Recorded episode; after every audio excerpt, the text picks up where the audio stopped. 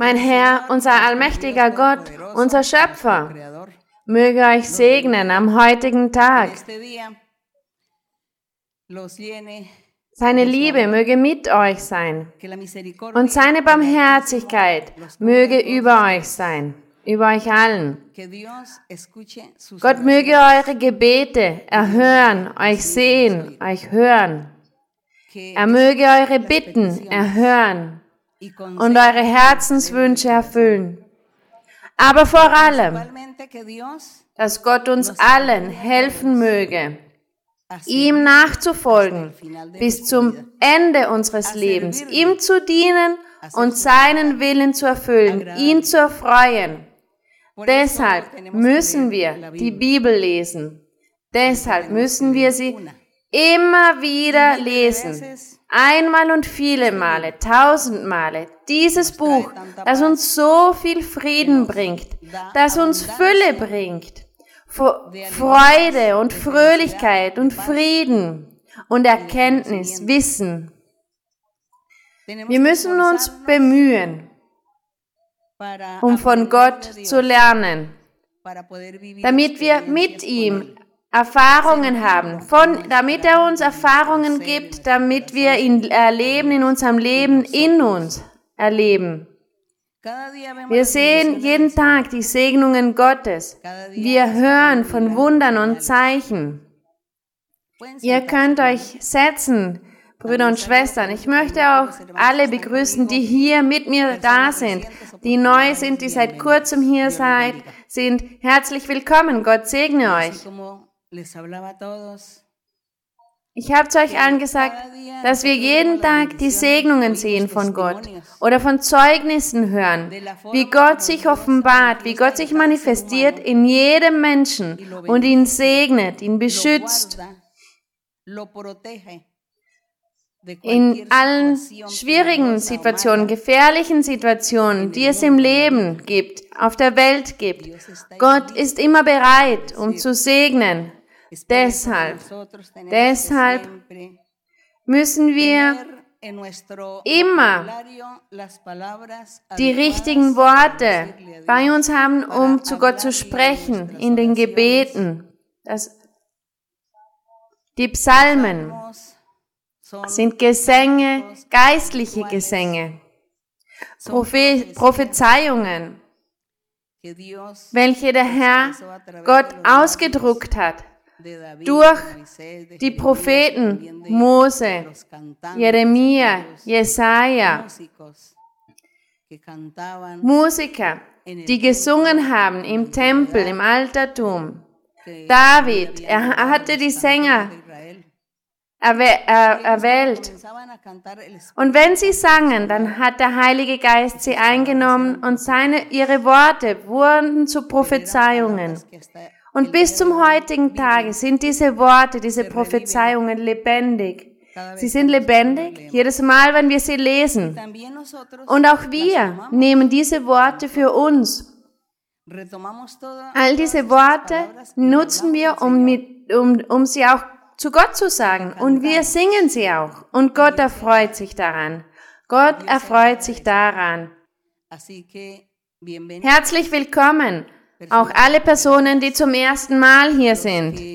Es gibt auch Personen, die die Predigt, die Lehre anhören, sich anhören, sie sehen, aber niemals in die Kirchengemeinde kommen. Ich lade euch ein, dass ihr in die Kirche kommt, in die Versammlung der Kirche Gottes Ministerium Jesu Christi International damit ihr Prophezeiung hört, prophetische Rede hört, damit Gott zu euch spricht und euer Herz erforscht, das tiefste eures Herzens, euer Leben erforscht, das private, das persönliche, denn das ist wichtig. Es gibt viele, die mir einfach nur zuhören übers Internet und das war's. Aber ich möchte euch einladen, dass ihr euch versammelt und die Stimme des Heiligen Geistes hört, wenn Gott zu euch spricht durch einen Mann oder eine Frau Gottes. Ihr seid alle eingeladen, dass ihr in die Kirchengemeinde kommt. Und wir, wir freuen uns weiterhin an der Geschichte. Wir lesen hier die Geschichte der anfänglichen Kirche, wie die Kirche begonnen hat. Diese Kirche, die der Herr Jesus Christus gegründet hat, durch die zwölf Apostel, durch die zwölf Jünger.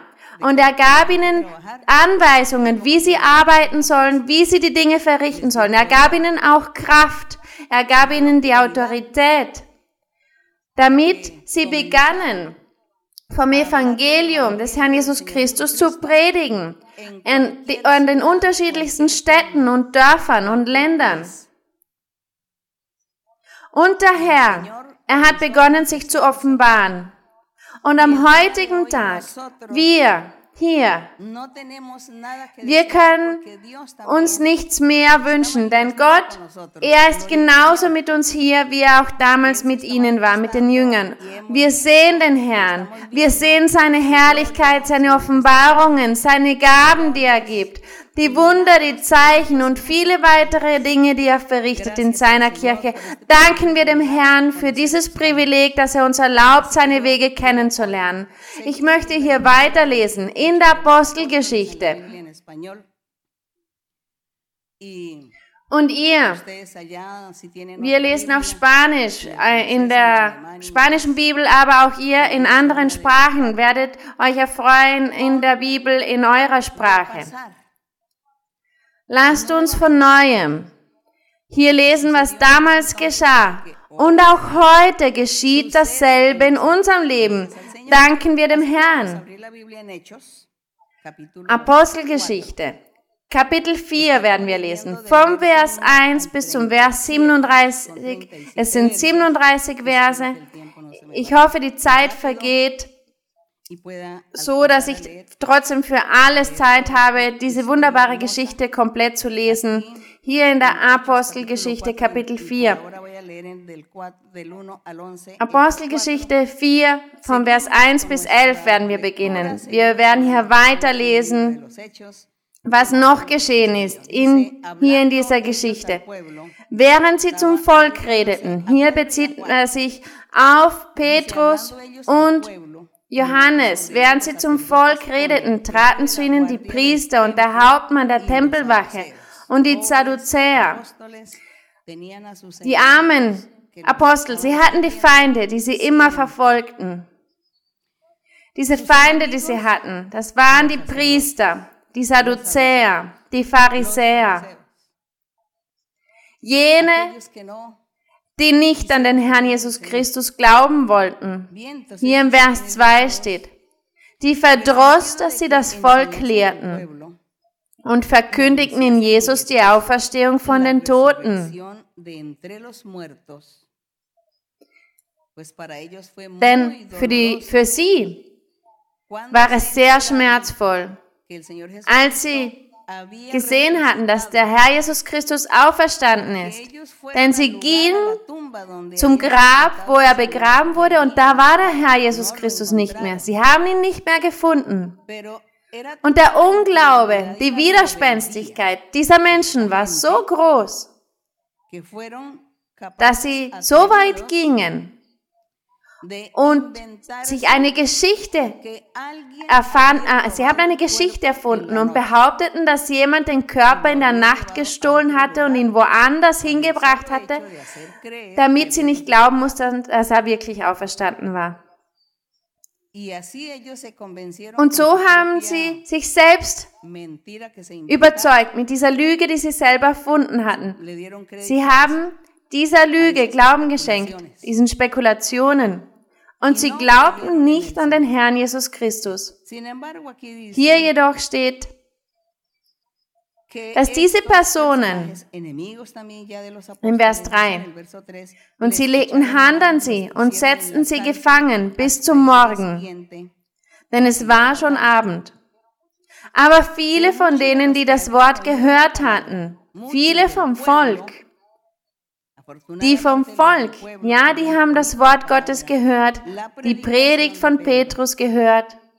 Sie haben geglaubt, wie es hier steht, wurden gläubig. Und die Zahl der Männer stieg auf etwa 5000. Ehre sei Gott. Als nun der Morgen kam, versammelten sich ihre Oberen und Ältesten und Schriftgelehrten in Jerusalem. Im Vers 6, auch Hannas, der Hohepriester, und Kaiphas, der Hohepriester, Hannas und Kaiphas, diese waren die Priester vom jüdischen Tempel in Jerusalem. Und es steht, und alle, die vom Geschlecht der Hohepriester waren, das heißt, diese Hauptleute, die Regierenden im jüdischen Volk, sie haben sich versammelt, um zu überlegen, was sie tun sollen, um zu entscheiden, was sie tun sollten mit Petrus und Johannes. Petrus und Johannes, sie mussten wirklich gekleidet sein mit der Kraft aus der Höhe. Sie waren gekleidet von Gott mit dieser Kraft. Denn, und deshalb standen sie vor diesen Großen, von diesem Geschlecht, und sie waren ja Augenscheinlich waren sie schwach, sie konnten sich nicht verteidigen. Sie konnten nur auf Gott warten, auf Gott vertrauen. Dieses Vertrauen, das sie auf Gott gestellt haben. Sie warteten auf die Verheißungen diese Verheißungen, die der Herr Jesus Christus ihnen machte, als er bei ihnen war, als er lebte und ihnen predigte, dass er sie niemals alleine lassen würde, dass er sie niemals verlassen würde, dass Gott sie beschützen würde vor dem Bösen, vor den, in den Gefahren, vor Gefahren beschützen würde.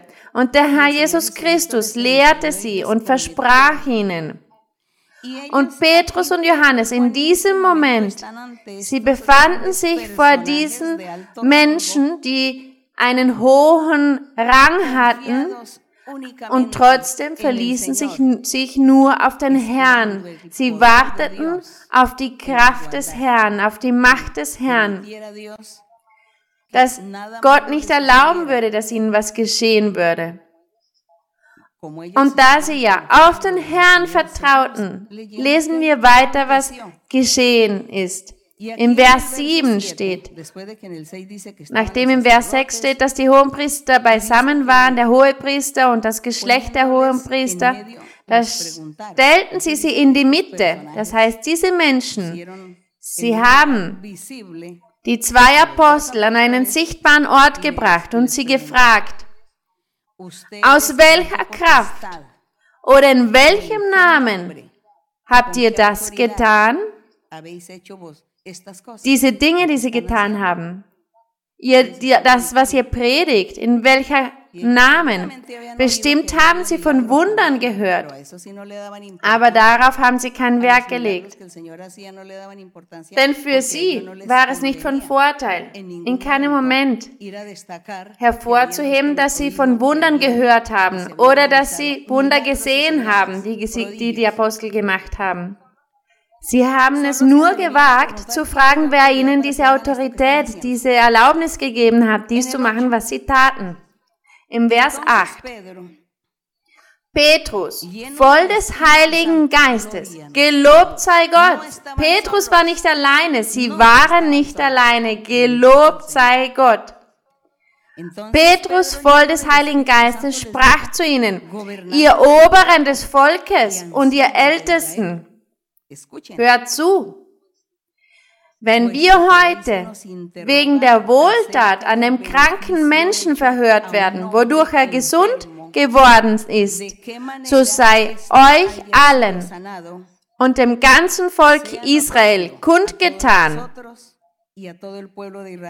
im Namen Jesu Christi von Nazareth, den ihr gekreuzigt habt, den Gott von den Toten auferweckt hat, durch ihn steht dieser hier gesund vor euch. Durch den Herrn Jesus Christus, durch den Herrn Jesus Christus steht dieser hier gesund vor euch. Denn sie haben den Mann dorthin gebracht, der krank war, der gelähmt war, der diese Beeinträchtigung in seinem Körper hatte und der, der nichts mehr machen konnte. Und sie sahen ihn dann gehen. Er hat sich wie ein normaler Mensch benommen, der keine Krankheit hatte. Und da fragten sie sich, was ist geschehen? Sie fragten sie, wer hat euch die Erlaubnis gegeben, diese Dinge zu machen? Und der Heilige Geist, er sprach dann durch den Mund der Apostel. Und deshalb konnten sie vor diese Menschen treten, die sehr gebildet waren, studierte Menschen, aber der Heilige Geist war noch intellektueller als sie, als diese, diese Menschen vom Volk Israel. Und sie sagen deshalb, dieser steht hier gesund vor euch. Der Herr Jesus Christus, das ist der Stein, von euch Bauleuten verworfen, der zum Eckstein geworden ist. Und das wurde ja auch prophezeit. Im Psalm 118. Lasst uns lesen im Psalm 118, wo wir diese Prophezeiung finden, wo der Herr Jesus Christus, wo Gott durch David spricht. Und diese Prophezeiung hat sich auch erfüllt. Im Psalm 118, im Vers 22, da steht geschrieben, ich werde besser vom Vers 21 weglesen oder vom Vers 19 wo steht, tut mir auf die Tore der Gerechtigkeit, dass ich durch sie einziehe und dem Herrn danke. Das ist das Tor des Herrn. Die Gerechten werden dort einziehen. Ehre sei meinem Herrn. Er bezieht sich hier auf den Herrn Jesus Christus von Nazareth. Ich danke dir, dass du mich erhört hast und hast mir geholfen. Der Stein, den die Bauleute verworfen haben, ist zum Eckstein geworden. Da ist diese Prophezeiung. Das ist vom Herrn geschehen und ist ein Wunder vor unseren Augen. Vom Herrn aus ist es geschehen. Das heißt, dieser Stein, den die Bauleute verworfen haben, ist zum Eckstein geworden. Und wer sind diese Bauleute? Hier wird ja von unserem Herrn Jesus Christus gesprochen. Er ist dieser Stein. Und die Bauleute haben ihn verworfen, den Herrn Jesus Christus. Wer hat den Herrn Jesus Christus verworfen?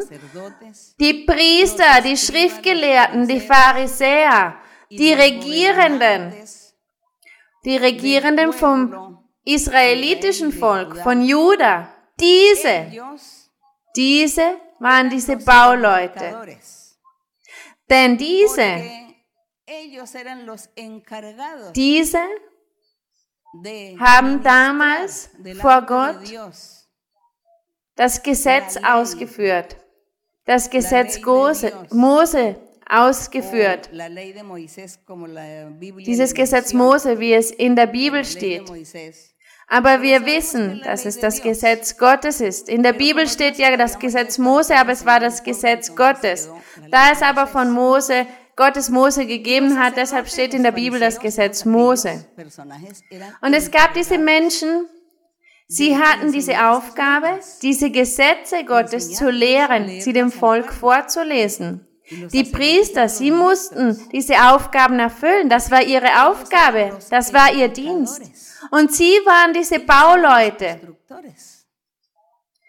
Sie haben, wie es heißt, dieses Volk errichtet, ein Volk errichtet, welches Gott erfreuen sollte. Und dieses Volk würde Gott erfreuen, wenn sie das ganze Gesetz erfüllen würden. Sie hatten diese Aufgabe, diesen Dienst. Das waren diese Bauleute.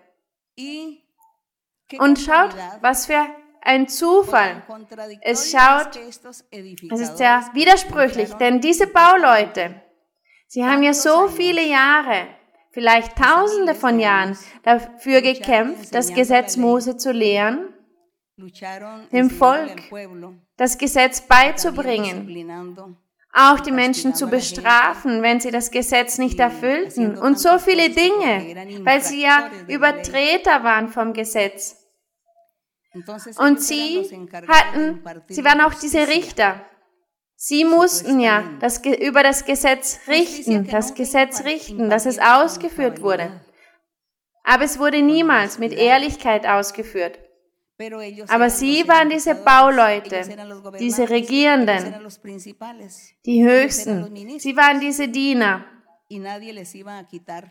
Und niemand sollte ihnen diesen Titel wegnehmen. Und deshalb haben sie die diese Dinge ausgenutzt, diesen Titel ausgenutzt. Sie haben Vorteil daraus gezogen für sich. Und wenn wir hier wieder lesen in der Apostelgeschichte 4, wo da steht, das ist der Stein, das heißt der Herr Jesus Christus. Der Herr Jesus Christus ist der Stein von euch Bauleuten verworfen, der zum Eckstein geworden ist, wie es auch heißt in, in dem Psalmen. Er spricht hier zu den Pharisäern, zu den Sadduzäern, zu den Regierenden, zu den Priestern, zu all ihnen sagt er, dieser Herr Jesus Christus ist der Stein, den ihr Bauleute verworfen habt. Ihr habt ihn nicht geschätzt. Ihr habt ihn verworfen. Aber dieser Stein, der ist gekommen, um zum Eckstein zu werden. Das heißt, der Hauptstein, der wichtigste Stein, der Grundstein, der dann das ganze Gebäude zusammenhält. Es ist der wichtigste Stein, das wichtigste Element, das alles zusammenhält. Dieser Stein der Herr Jesus Christus ist zu diesem Hauptstein, zu diesem Eckstein geworden, der das ganze Gebäude zusammenhält. Das ist etwas Großes, ein großes Gebäude ist es. Dieser Eckstein,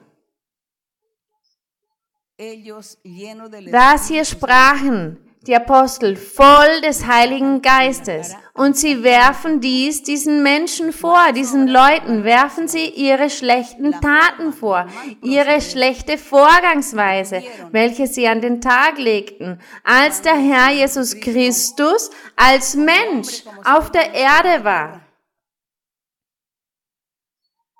Jedoch, lasst uns weiterlesen, was dann geschehen ist. Und hier im Vers 12 steht, und in keinem anderen ist das Heil, in keinem anderen ist das Heil, das heißt die Erlösung. Auch ist kein anderer Name unter dem Himmel den Menschen gegeben, durch den wir sollen selig werden, das heißt erlöst werden. Es gibt keinen anderen Namen. Ich hätte gerne, dass ihr alle diesen Vers lest und ihn tief in eurem Herzen aufbewahrt. Und in keinem anderen ist das Heil. Auch ist kein anderer Name unter dem Himmel den Menschen gegeben, durch den wir sollen selig werden. Gelobt sei Gott. Es gibt nur einen Weg, nur eine Pforte, nur eine Tür, wie wir in diesem Psalm gelesen haben. Es gibt nur eine Tür. Das ist der Herr Jesus Christus von Nazareth. Und es heißt, er ist der einzige Weg. Und dieser Weg, der ist der einzige, den Gott der Menschheit gegeben hat. Es heißt, nur unter dem Himmel gibt es nur den Herrn Jesus Christus, durch wen, durch den die Menschheit die Erlösung erlangen kann. Und so lade ich alle Personen, ein. Es gibt nämlich einige Personen, die nicht glauben, die das nicht akzeptieren, die das nicht annehmen. Ich lade euch ein, ändert eure Meinung. Und wenn ihr in einer Religion euch befindet, welcher Weg, wo die Tür nicht der Herr Jesus Christus ist, sondern ein anderer Weg, dann ändert eure Meinung Tut Buße, folgt diesem Weg und ihr werdet sehen, dass es euch besser gehen wird in eurem Leben, dass ihr Gott finden werdet. Aber dafür müsst ihr ehrlich, aufrichtig sein. Denn wenn es in eurem Herzen keine Ehrlichkeit gibt, keine Aufrichtigkeit, wenn es nicht diesen Wunsch, diese Sehnsucht in euch gibt, den wahrhaftigen Weg, die wahrhaftige Tür zu finden, sondern sie wollen nur Gott sehen oder Gott treffen, dann wird Gott niemals. eure Gedanken erfüllen, euren Wunsch zu erfüllen. Alles wird nur ein Gedanke bleiben. Aber wenn eure Gedanken standhaft sind, wenn ihr ehrlich seid, dann wird Gott euch helfen. und ihr werdet eines Tages Gott treffen, Gott sehen. Denn Gott wird euch Offenbarungen geben, euch führen auf den Weg, der, äh, der richtige ist. Wir müssen von uns den Egoismus, den Stolz nehmen, dieses Ego, dass wir glauben, dass wir die Besten sind, dass wir die intelligentesten, die klügsten sind, die, dass wir alles wissen, dass wir uns niemals demütigen müssen vor den Meinungen anderer. All dies ist Eitelkeit und Stolz. Und wenn wir wahrhaftig das Gute für uns wollen, dann müssen wir demütig sein und akzeptieren, dass es einen Weg gibt, eine Tür gibt und dass dieser Weg der Herr Jesus Christus von Nazareth ist. Betet, bittet zu Gott und sagt, Herr, wenn du Gott, wenn du existierst, dann zeig mir, diesen Weg. Oder ich hätte gerne eine Erfahrung. Ich wünsche mir eine Erfahrung mit dir. Überzeuge mich, denn ich möchte das Gerechte suchen. Ich möchte Gott erfreuen. Ich möchte das Gute tun in meinem Leben.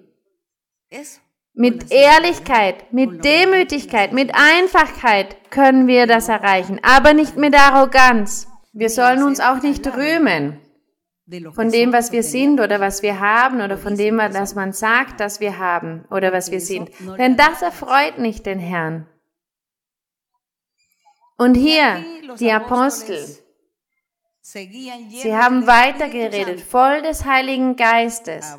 Sie sprachen zu diesen Personen. Und im Vers 13, da steht, Sie sahen aber den Freimut des Petrus und Johannes. Das heißt, diese Personen, sie wunderten sich, sie waren verwundert, denn sie wussten, dass sie keine gelehrten Personen waren, sondern Fischer waren. Sie haben sich nicht darum gekümmert, um zu schreiben zu lernen, lesen zu lernen. Das gab es damals nicht, dass die Menschen das alles schreiben und lesen konnten. Und sie haben sich nicht darum gesorgt, sondern sie haben ihr Leben der Fischerei gewidmet. Sie waren Fischer. Aber diese Personen vom Volk Israel, sie waren ja gelehrte Menschen und sie wunderten sich über Petrus und Johannes, denn sie merkten, dass sie ungelehrte und einfache Leute waren. Das heißt, vom einfachen Volk waren. Sie sagten ja, sie wussten, dass das einfache Menschen vom Volk waren. Und sie wunderten sich und wussten auch von ihnen, dass sie mit Jesus gewesen waren. Denn das, was sie sagten, das waren Dinge, die auch Jesus predigte. In Vers 14. Sie sahen aber den Menschen, der gesund geworden war, bei ihnen stehen und wussten nichts dagegen zu sagen. Sie hatten ja den Beweis da vom Wunder, von diesem Zeichen, welches Gott vollbracht in diesem Mann, in diesem Menschen. Und sie konnten nichts dagegen sagen, weil sie sahen ja den Beweis. Da hießen sie sie hinausgehen aus dem Hohen Rat und berieten miteinander und sprachen, was wollen wir mit diesen Menschen tun? Denn dass ein offenkundiges Zeichen durch sie geschehen ist, ist allen bekannt, die in Jerusalem wohnen. Und wir können nicht, können es nicht leugnen. Aber damit es nicht weiter einreiße unter dem Volk, wollen wir ihnen drohen, dass sie hinfort zu keinem Menschen in diesem Namen reden. Es war nicht zu ihrem Vorteil, dass die Apostel weiterhin das Evangelium des Herrn Jesus Christus predigen. Und sie riefen sie und geboten ihnen keinesfalls zu verkünden oder zu lehren in dem Namen Jesu. Petrus aber und Johannes antworteten und sprachen zu ihnen, Urteilt selbst, ob, er, ob es vor Gott recht ist, dass wir euch mehr gehorchen als Gott. Wir können es ja nicht lassen, von dem zu reden, was wir gesehen und gehört haben. Sie haben ihnen gedroht, sie haben sie dann freigelassen, denn sie fanden keine Form, sie zu bestrafen aufgrund des Volkes. Da steht, da drohten sie ihnen und ließen sie gehen um des Volkes willen. Denn die Priester, diese Regierenden, sie wussten, dass das Volk zu den Jüngern hielt. Denn das Volk hat ja die Heilungen, die Wunder empfangen. Den ganzen Beweis von der Wahrheit des Herrn Jesus Christus, das haben die vom Volk erlebt und deshalb waren sie ja bei den Jüngern. Diese Personen, sie bekamen Angst, sie fürchteten sich, dass das Volk sich gegen sie wenden würde. Und sie sagten, aufgrund des Volkes, denn das alle, alle im Volk erhöhten und lobten Gott aufgrund des Wunders, das vollbracht wurde. Gelobt sei Gott für diese Taten, welche der Herr zu jener Zeit gemacht hat, wie er sich offenbart hat, wie er sich manifestierte, der Herr, inmitten der Gefahren. Da war Gott bei ihnen und hat seine Apostel beschützt bis zum Tag, wo er gewählt hatte. Und im Vers 22, denn der Mensch war über 40 Jahre alt, an dem dieses Zeichen der Heilung geschehen war. Man konnte also nicht sagen, dass es eine Lüge war, dass man ihn bedroht hatte, dass er dies sagen musste. Sie haben geglaubt, dass Gott dieses Wunder vollbrachte. Im Vers 23. Und als man sie hatte gehen lassen, das heißt, man hat sie freigelassen, kamen sie zu den Iren und berichteten, was die hohen Priester und Ältesten zu ihnen gesagt hatten. Als sie das hörten, erhoben sie ihre Stimme einmütig zu Gott und sprachen, Herr, du hast Himmel und Erde und das Meer und alles, was darin ist, gemacht. Schaut, all diese Worte dienen auch uns heute, damit, wenn wir zum Herrn beten, wenn wir zum Herrn flehen, dass wir zu ihm sagen können, du bist der Gott, der Himmel und Erde erschaffen hat und das Meer und alles, was darin ist. Du hast durch den Mund unseres Vaters David, deines Knechtes, durch den Heiligen Geist gesagt, warum toben die Heiden und die Völker nehmen sich vor, was vergeblich ist? Im Vers 26. Die Könige der Erde treten zusammen und die Fürsten versammeln sich wider den Herrn und seinen Christus. Dies finden wir im Psalm 2. Lasst uns den Psalm 2 lesen, damit ihr seht, dass es die Prophezeiungen sind, die sich erfüllt haben. Und auch die Verheißungen Gottes von allem, was er prophezeit hat im Altertum, wie er es dann erfüllt hat so dass es ersichtlich wurde, nach dem Herrn Jesus Christus hat sich begonnen, all diese Prophezeiungen von Mose und den Propheten zu erfüllen. Die Psalmen, denn die Psalmen sind ja Prophezeiungen auch. Im Vers 2, da steht das, was sie hier sagten. Sie sagten, das, was hier im Psalm steht, das wird heute erfüllt.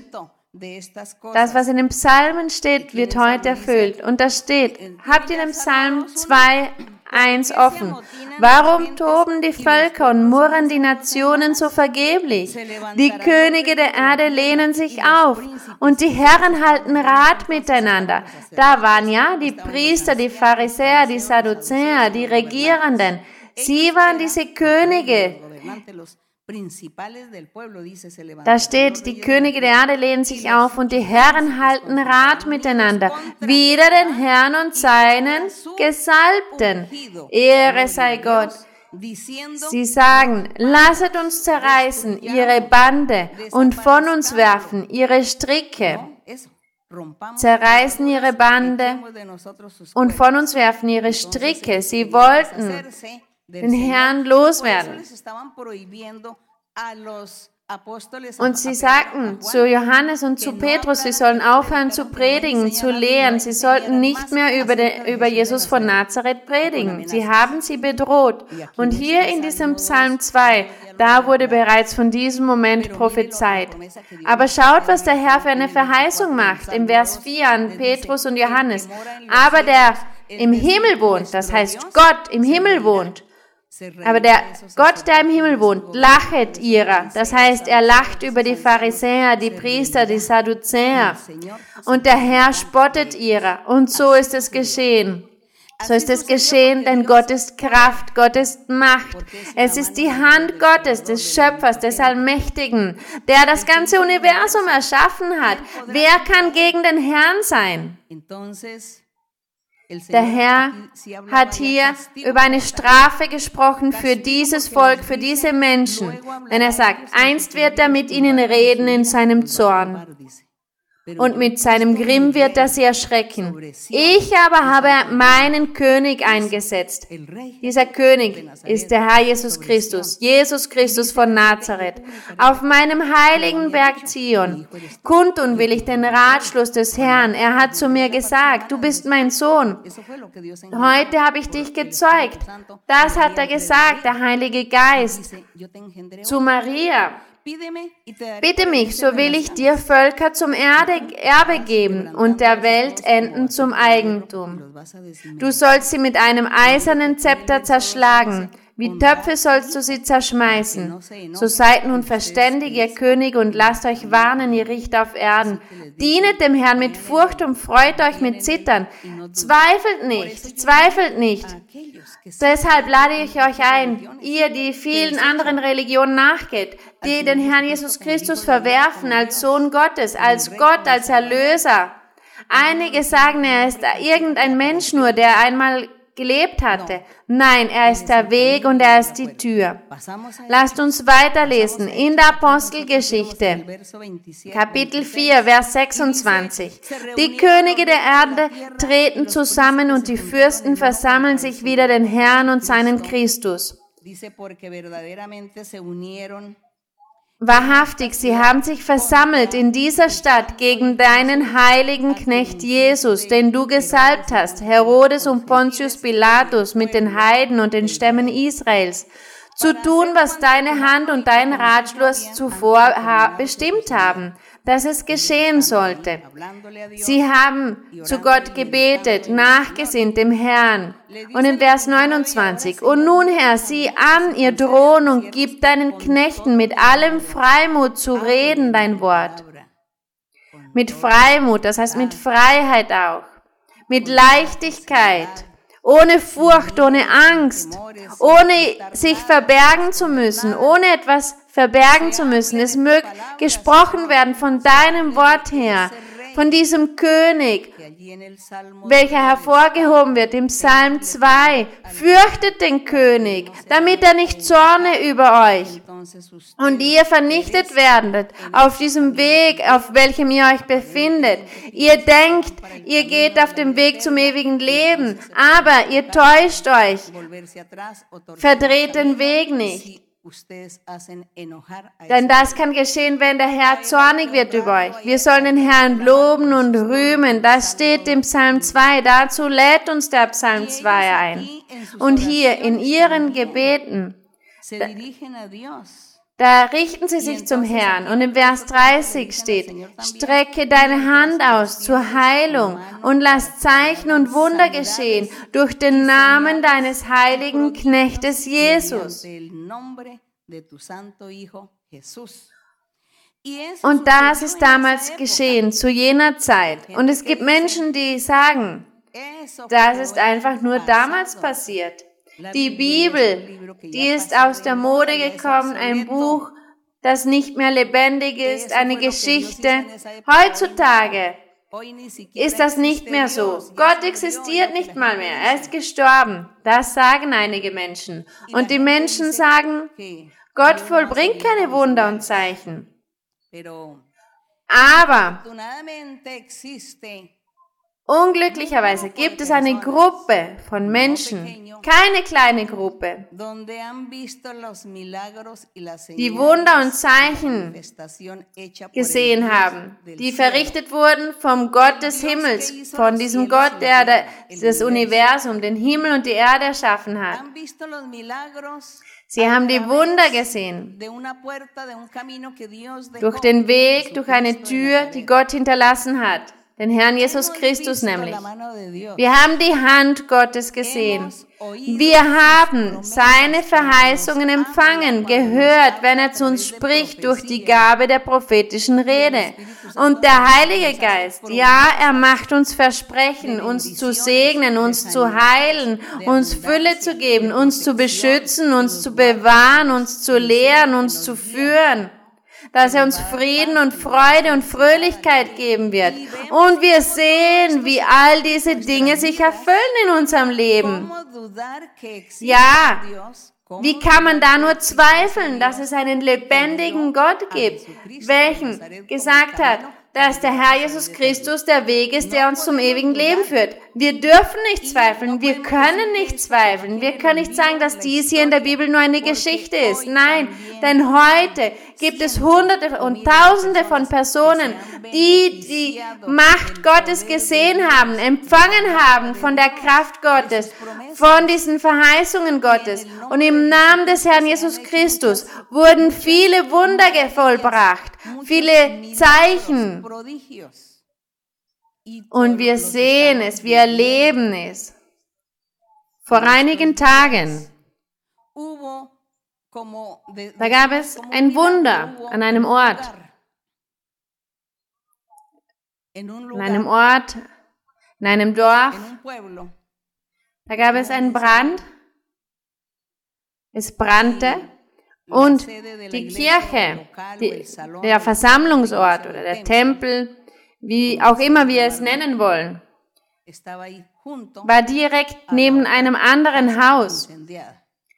Und dieses andere Haus, das begann zu brennen. Und das Logischste war, dass auch unser Gebäude von der Kirche, wo die Kirche sich versammelt, zu brennen beginnen würde. Ihr habt es bestimmt gesehen, ihr habt es bestimmt in der Kirche gesehen oder im YouTube habt ihr es bestimmt gesehen und ihr werdet es auch an einem Sonntag sehen, das Video, wo ihr dieses wunderbare Zeugnis sehen werdet, wie Gott so gerecht, so barmherzig ist und auf das Seine, auf die Seinen aufpasst, jene, die ihm nachfolgen. Ehre dem König. Ehre unserem Gott. Ehre dem der Himmel und Erde erschaffen hat, der das Universum erschaffen hat. Die Ehre sei für ihn. Die Apostel, sie sagen hier, Herr, strecke deine Hand aus zur Heilung und lass Zeichen und Wunder geschehen durch den Namen des heiligen Knechtes Jesus. Ehre sei Gott, das leben auch wir heute. Unser Gott also ist lebendig. Er existiert. Gott existiert. Er ist lebendig. Er lebt. Er lebt und er regiert. Er lehrt uns. Er führt uns. Er leitet uns. Und hier steht, und als sie gebetet hatten, im Vers 31, erbebte die Stätte, wo sie versammelt waren. Gelobt sei Gott. Und sie wurden alle vom Heiligen Geist erfüllt und redeten das Wort Gottes mit Freimut. Gelobt sei der Herr. Der Herr erlaubte hier, dass alle vom Heiligen Geist erfüllt wurden, weil es Menschen waren, die das Wort Gottes hörten und sie bezeugten dort. Sie erklärten auch den Menschen dort, die, und auch die anderen, die anderen Menschen, die zuhörten. Gott taufte sie mit dem Heiligen Geist. Er erfüllte sie mit dem Heiligen Geist und sie begannen zu prophezeien, prophetisch zu reden. Denn dies ist der Beweis. Es ist der Beweis zu wissen, dass man den Heiligen Geist empfangen hat. Wenn man in anderen Zungen spricht, in einer anderen Sprache spricht, eine andere Sprache wie unsere Muttersprache. Und auch die prophetische Rede. Es ist etwas, dass Gott benutzt den Mund der Menschen, um zu reden. Und das geschah damals und geschieht auch heute, denn Gott ist derselbe, gestern und heute und für alle Zeit. Er ist derselbe, gelobt sei Gott. Vers 32. Die Menge der Gläubigen aber war ein Herz und eine Seele. Auch nicht einer sagte von seinen Gütern, dass sie sein werden, sondern es war ihnen alles gemeinsam. Und mit großer Kraft bezeugten die Apostel die Auferstehung des Herrn Jesus Christus. Und große Gnade war bei ihnen allen. Es war auch keiner unter ihnen, der Mangel hatte. Denn es heißt hier, wer von ihnen Land oder Häuser hatte, verkaufte sie und brachte das Geld für das Verkaufte und legte es den Aposteln zu Füßen und man gab einem jeden, was er nötig hatte. Und alle brachten alles zu den Füßen der Apostel. Und sie waren glücklich. Sie lebten mit Gott zum ersten Mal in ihrem Leben haben diese Menschen Erfahrungen gemacht, haben erfahren, was es bedeutet, mit Gott zu leben, in der Gegenwart Gottes zu leben. Oder was es bedeutet, dass Gott inmitten von ihnen war. Gelobt sei der König. Wie wird wohl die Freude von ihnen gewesen sein, als sie sich erfreuten an einem geistlichen Wesen? An einem mächtigen Wesen. Es ist unglaublich. Die Menschen werden bestimmt gesagt haben, unglaublich, dass ein Mensch, den wir gesehen haben, aus Fleisch und Blut, wir haben ihn gesehen, wie er gelaufen ist, wie er zum Kreuz von Golgatha gebracht wurde. Wir haben gesehen, wie er geblutet hat, wie man ihn mit einer Dornenkrone gekrönt hat. Wir haben es gesehen. Unglaublich dass es Gott war, dass Gott in diesem Mann war. Unglaublich. Und jetzt sehen wir, wie er selbst, Gott sich offenbart in unserem Leben und wir fühlen ihn, wir spüren ihn, denn er hat erlaubt, dass wir in anderen Zungen sprechen, in einer anderen Sprache sprechen, dass wir Dinge sprechen, über die wir nie nachgesinnt haben, die wir niemals gelernt haben. Wir spüren seine Gegenwart und sehen seine Wunder. All dies haben diese Menschen bestimmt gesagt zu jener Zeit. Das haben sie bestimmt gedacht. Sie haben bestimmt gedacht, dass dieser Mann, schaut, der ist jetzt unser Gott, der ist unser Gott. Unglaublich. Aber ja, es ist die Wahrheit. Es ist das, was wir erleben, was wir heute erleben, was wir fühlen, was wir spüren. Und hier im Vers 36. Josef, Josef aber, der von den Aposteln Barnabas genannt wurde, das heißt übersetzt Sohn des Trostes, ein Levit aus Zypern gebürtig. Der hatte einen Acker und verkaufte ihn und brachte das Geld und legte es den Aposteln zu Füßen. Aber niemand hat ihn dazu gezwungen. Wer hat ihn dazu gezwungen? Niemand. Nur Gott. Der Heilige Geist. Er war der Einzige, der das Herz dieses Mannes bewegen konnte, das Herz einer Person bewegen konnte damit dieser Mensch dann spürte, dass er genügend hatte in seinem Leben, dass er Fülle hatte und dass er einen Teil oder eine Segnung, die er bekommen hat, mit Menschen teilen sollte, die, es, die Hilfe brauchten. Denn die Liebe Gottes ist, da, ist ja bereits in sein Herz gekommen. Und wenn in unserem Herzen die Liebe Gottes ist, die Barmherzigkeit Gottes ist,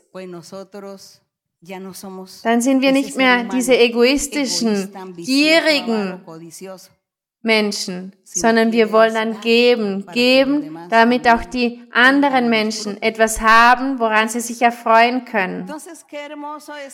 Es ist wunderbar, dieses vollständige Werk des Herrn, dass er abseits davon, dass er diese Wunder und Zeichen vollbringt, diese Heilungen vollbringt, dass er auch das Wunder gemacht hat, den Menschen die Gier, die Habsucht zu nehmen und dass alle begonnen haben, die Reichen, jene, die Fülle hatten, sie haben begonnen, ihre Güter zu verkaufen, um es dann unter denen zu verteilen, die in Mangel erlitten.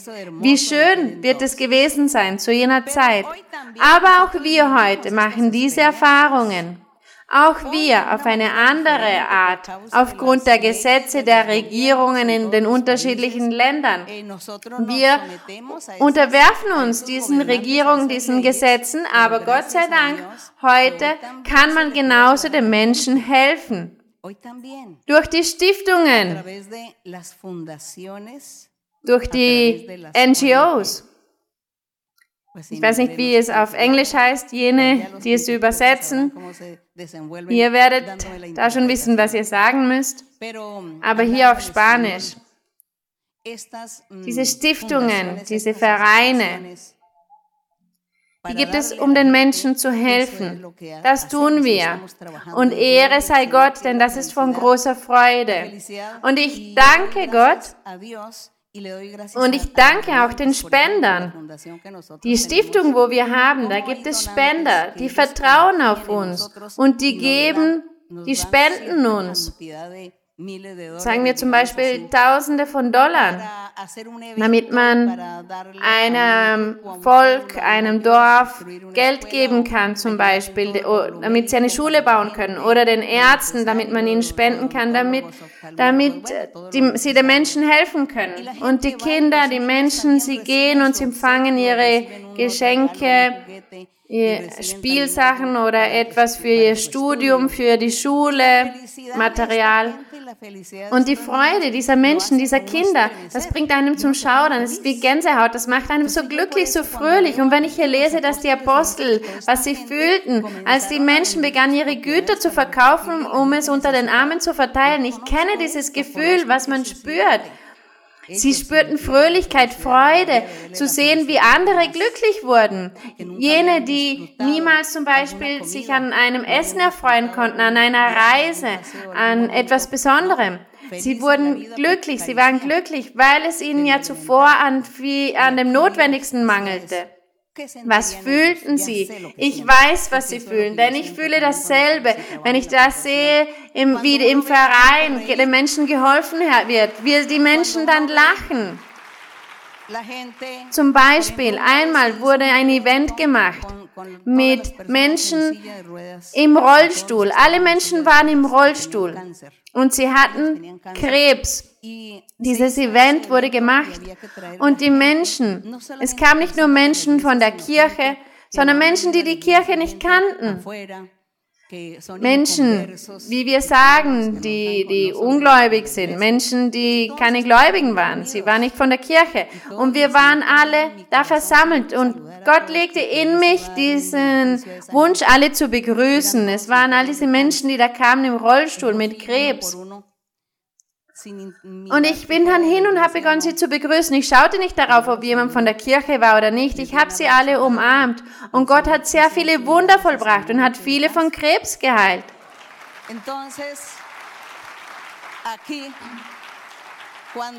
Dieser Lahme hier, er war lahm von Geburt an. Und Petrus, er kam zu Petrus und bat um Almosen beim Tempel, wie wir es gelesen haben letztes Mal in der Predigt von letztem Mal. Und Petrus sagte, ich habe kein Geld für dich, ich kann dir nichts geben, aber was ich habe, das werde ich dir geben. Was hat er?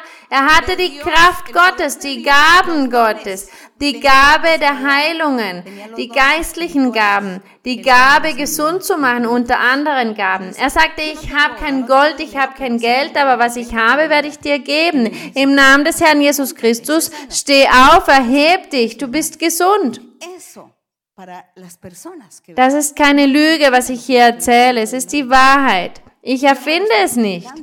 Ich sage nicht, dass, es, dass Gott nur mich nutzt. Nein, Gott nutzt viele. In der ganzen Kirche nutzt er viele, genauso wie mich. Er hat vielen die Gaben gegeben, wie er sie auch mir gegeben hat.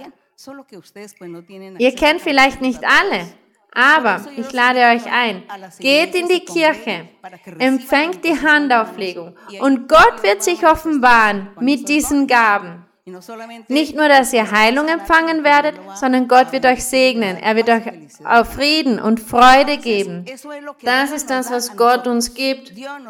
Und deshalb sind wir glücklich, fröhlich. Und ich begrüße, ich applaudiere dem, es heißt hier, dass sie es verkauft haben, die Güter, und haben es verteilt unter ihnen. Das ist das, was auch die Menschen heute manchmal sagen. Was sollen wir tun, um das Wort Gottes zu erfüllen? Gott sagt, wir müssen den Armen, der Bedürftigen helfen. Wie? Wie machen wir das? Durch die Stiftungen, durch den Hilfsverein, die Kirche kann nicht einfach hingehen, einer anderen Person zu helfen. Das ist verboten. Da gibt es Gesetze. Es gibt Gesetze, woran die Kirche sich halten muss. Aber die Hilfsvereine, die Stiftungen, ja, die dürfen den Menschen helfen. Liebe Brüder und Schwestern und alle Personen, die zum ersten Mal hier sind, die neu sind, ich lade euch ein, dass ihr auf die Website der Kirche geht, auf die Website, auf die Homepage der, des Hilfsvereins, der Stiftung, damit ihr seht, was Gott alles gemacht hat, wie er die Kirche auch nutzt, wie er uns alle nutzt, die Gläubigen nutzt, damit ihr seht, dass wir eine Arbeit verrichten und dass dieses Wort, das wir heute gelesen haben, nicht einfach nur eine Geschichte ist, nicht aus der Mode gekommen ist, sondern wir erleben es heute, der Ruhm und die Ehre für unseren Gott. Lasst uns beten. Himmlischer Vater, heiliger Vater, danke für deine Barmherzigkeit. Danke für deine Segnungen. Danke, ewiger Gott, danke für deine Verheißungen, denn wir, wir freuen uns an deinen Versprechen, mein Vater. Wir freuen uns an der Erfüllung deines Wortes. Danke, mein Herr, denn wir freuen uns, wenn der Heilige Geist sich offenbart in unserem Leben, wenn du Wunder und Zeichen vollbringst, dann erfreuen wir uns. Wir sind so glücklich, so fröhlich. Danke, mein Gott. Jetzt bitte ich dich, dass du deine Hand ausstreckst, mein Vater, über die Kranken, die an unterschiedlichen Krankheiten leiden die Jungen, die Alten, egal welchen Alters, sie leiden an Krankheiten, befreie, heile. Und nimm auch all diese bösen Geister, unreinen Geister, Hexereien, Zaubereien weg, auch Flüche die Kinder haben, Ältere haben, die gekommen sind, um sie zu binden, mit Krankheiten zu binden. Aber du bist allmächtig, du bist mächtig, um sie zu befreien. Danke, mein Herr, im Namen deines geliebten Sohnes, unseres Herrn Jesus Christus. Wir rühmen dich, wir loben dich, mein Herr. Él hizo tanto para mí. Él hizo tanto para mí. Jamás podré contarles la mitad de las cosas que el Señor ha hecho para mí. Él hizo tanto para mí. Él hizo tanto para mí. Jamás podré contarles la mitad de las cosas que el Señor ha hecho para mí. Él hizo tanto para mí. Él hizo tanto para mí.